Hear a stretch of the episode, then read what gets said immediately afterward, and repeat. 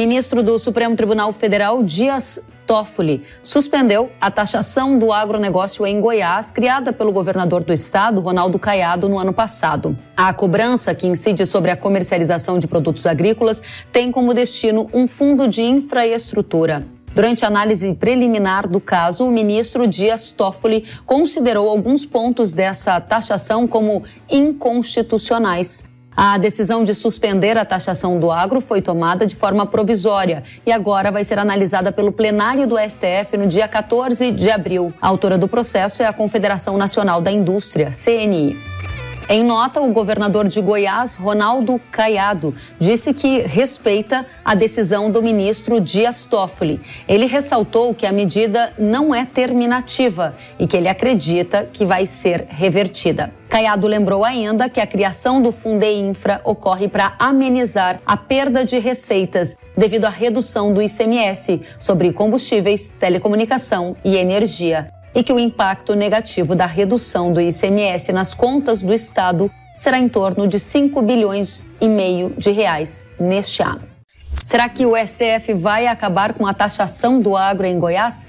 Para esta resposta, a gente convidou o Eduardo Diamantino, que é vice-presidente da Academia Brasileira de Direito Tributário, é nosso convidado para analisar o tema. Seja muito bem-vindo, Diamantino. Muito obrigado, Kelly. Muito obrigado pela oportunidade.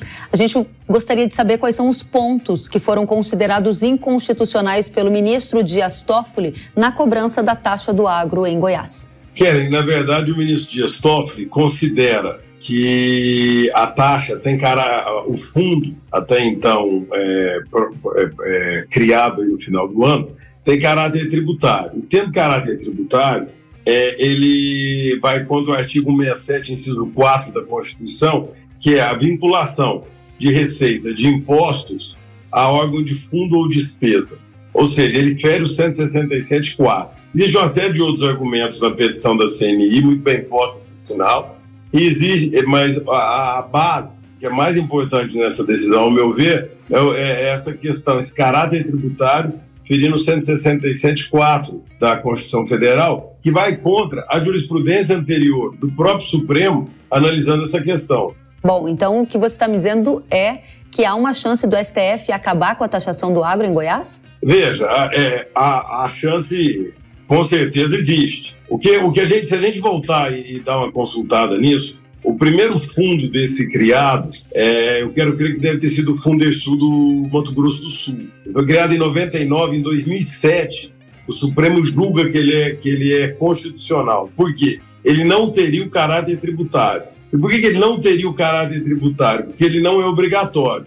Se a gente voltar na definição de tributo, pegar o artigo 3 do CTN, vou ler aqui rapidinho, toda prestação pecuniária compulsória que não se constitui sanção de ato ilícito cobrado em lei. Ou seja, teoricamente, em 2007, o Supremo entendeu que aderir ou não a esses fundos de desenvolvimento era uma faculdade do setor. Agora, o ministro, o, o ministro Toffoli entendeu que não, que ele acaba tendo compulsoriedade. Uhum. Eu entendo que ele foi bem, mas precisa mudar essa decisão de 2007. Eu consultei, de 2007 até hoje, mudaram praticamente todos os ministros do Supremo. Remanescem naquele julgamento apenas três: Lewandowski, ministro Gilmar e a ministra Carmen Lúcia. Agora, como o ministro Lewandowski se aposenta dia 11, nós vamos pegar o Supremo totalmente renovado para enfrentar essa questão de novo, quando começar o julgamento da liminar do ministro Toffoli. Só para ver se ficou claro para mim, o que é um dos elementos que gera essa fragilidade em relação à taxa do agro em Goiás é que há um entendimento de que, dado que ela é um tributo, ela é obrigatória, mesmo que no governo do estado de Goiás se diga que ela é facultativa, que se pode optar ou não por contribuir. Esse é o ponto central da discussão, se eu entendi bem? Exato. O ponto fulcral é exatamente isso. Ela é compulsória ou não? Uhum. Se ela é compulsória, ela é obrigatória, ela tem um caráter tributário. Se ela não é obrigatória, ela é facultativa, ela não tem caráter tributário. E a jurisprudência do Supremo, analisando outros fundos desses, vai no sentido de que ela seria constitucional. A questão vai, vai, vai acabar terminando na obrigatoriedade ou não. A sua avaliação neste momento é que há uma tendência do STF decidir de qual forma, pelo fim ou pela continuidade dessa cobrança da taxa do agro em Goiás? Kelly, a minha avaliação tem um pouco de esperança. Eu acredito que essa, essa virada que o ministro Toffoli propôs é muito positiva. O que está acontecendo no Brasil é que o, os, os, governos premidos de caixa, seja por redução de CMS ou não, resolveram descontar no agro toda essa sanha tributária. E agora é, é, vem com essa história dos fundos. Veja, eu entendo que o conceito de obrigatório tem que ser, tem que ser modulado no Supremo. É possível existir, é, conviver no campo sem um diferimento de imposto? É possível viver no campo sem algum benefício fiscal? Óbvio que não. Então eu quero acreditar que o ministro Toffoli, o voto do ministro Toffoli vai, vai prevalecer. Só quero alertar que, numa análise fria, é, a jurisprudência do Supremo ia no sentido contrário, a jurisprudência antiga. A jurisprudência antiga é no sentido contrário, ou seja, manteria a taxa do agro em Goiás. Agora, como o tema manteria. vai para o plenário, a gente vai precisar entender como os demais ministros votarão. Você disse que há esperança de que seja extinta essa cobrança da taxa do agro em Goiás. Se o plenário decidir pela inconstitucionalidade da taxa do agro em Goiás. Isso abre precedente para estados como Mato Grosso, que há anos os agricultores contribuem com o FETAB, que é um fundo também Abre sim. Inclusive, o Partido Novo, eu tenho notícia que o Partido Novo entrou com o Madim, já questionando o FETAB recentemente, acho que a semana passada. Então, se essa decisão do ministro Toffoli se mantém, vai dar para questionar o FETAB, vai dar para questionar uma taxa que tem no Maranhão. É, aquele projeto do Paraná, do governador Ratinho, fica totalmente fustigado. É muito importante, em termos de jurisprudência,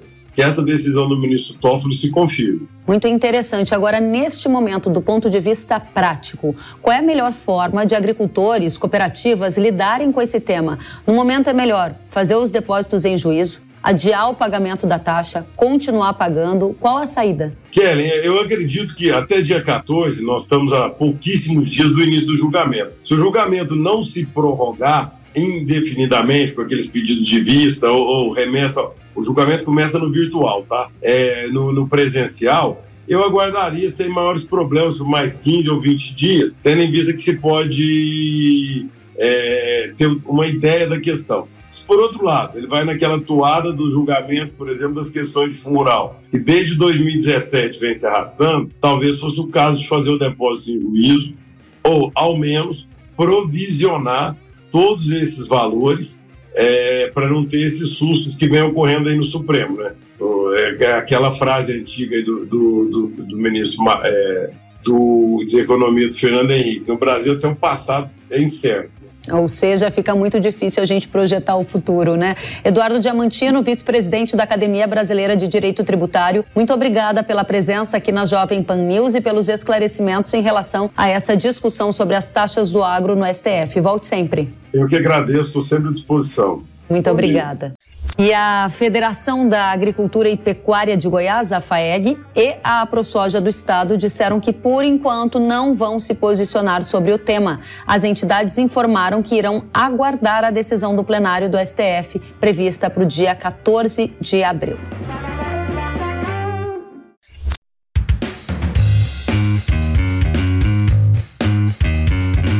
Que bom que você gostou da entrevista e ouviu todo o conteúdo. Se quiser acompanhar as atualizações, siga kellen.severo no Instagram. Até a próxima!